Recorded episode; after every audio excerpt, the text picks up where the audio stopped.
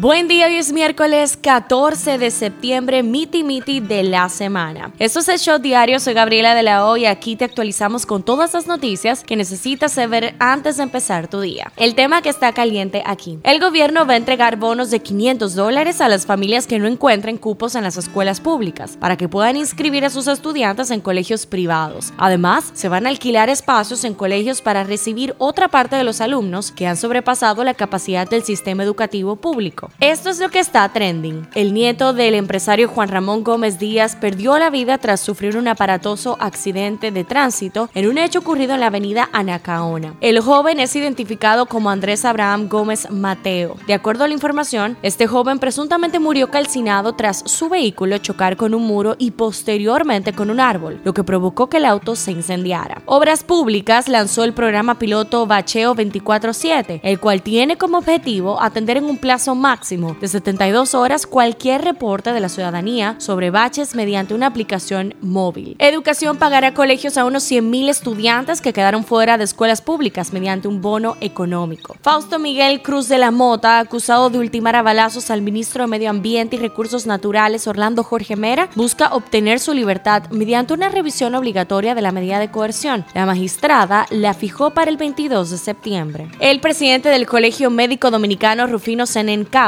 informó este martes que ahora marcharán en Santiago el próximo miércoles 28 de este mes en demanda de la eliminación de las ARS y las AFP. Altis confirmó que ya está trabajando en tener el eSIM disponible para los celulares compatibles y Claro anunció oficialmente el iPhone 14 con eSIM. Y en esta misma nota ya está disponible el iOS 16, aunque hay varios cambios menores, lo más llamativo es el rediseño completo de la pantalla de bloqueo. Apple ha confirmado la nueva función del iOS 16 que detecta si unos AirPods son originales y ha matizado que el usuario pueda seguir emparejando unos auriculares falsificados, aunque su rendimiento puede que no sea el esperado. Politiqueando un chin. El presidente Luis Abinader emitió el decreto 506-22 que designa a Luisa Isabel Obando de Sánchez como presidenta ejecutiva del CONANI. Hablando un poco de salud. Salud Pública notificó este martes tres nuevos casos positivos al virus de la viruela del mono, con las que suman 15 los contagios confirmados en República Dominicana. Pasa en TNT pasa en el mundo. La NASA anunció el 27 de septiembre como fecha para intentar de nuevo el lanzamiento de la misión lunar Artemis I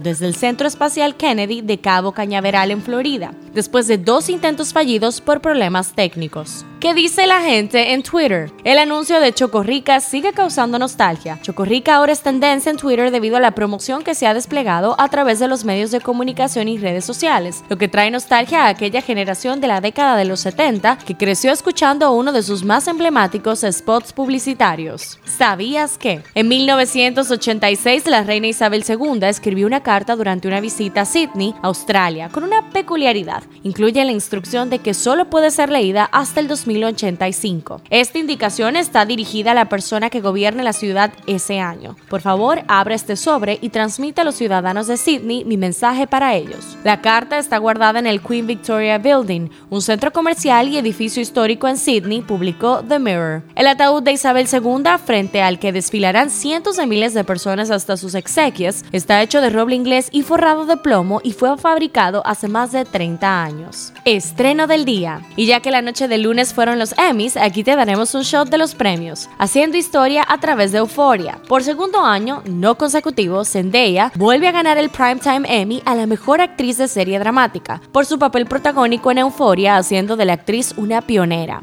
La primera mujer negra en ganar dos veces en la misma categoría e igualmente la más joven en toda la historia del evento. Lin John Jay se llevó al Emmy a Mejor Actor de una serie dramática este lunes en Los Ángeles gracias al Juego del Calamar, el éxito mundial de Netflix. Y el gran ganador fue HBO, HBO Max, que entre todos se llevó 38 premios, incluyendo a Succession, que se llevó Mejor Drama por segunda vez, y White Lotus, que se llevó 10 premios. HBO fue seguido por Netflix con 23 premios. Ted Lasso se llevó la Mejor Comedia por segundo año consecutivo. Y para quienes amaron los enredos y dolores de cabeza provocados por la serie Dark, Netflix anuncia la llegada próximamente de una serie de los mismos creadores llamada 1899 llena de misterio y terror. Cifra del día, 8.500 millones. El Tribunal Superior Administrativo ordena a pensiones a devolver 8.500 millones de pesos que fueron reducidos a trabajadores. Si quieres escuchar un análisis profundo sobre esto, te recomendamos el último episodio de La Trinchera Podcast con Orlando y Larimar en Faya Media. Este shot llega a ustedes gracias a Harina Mazorca. Esto ha sido todo por el día de hoy. Esperamos que tengan un feliz resto de este Miti Miti de la semana. Nos vemos cuando nos escuchemos.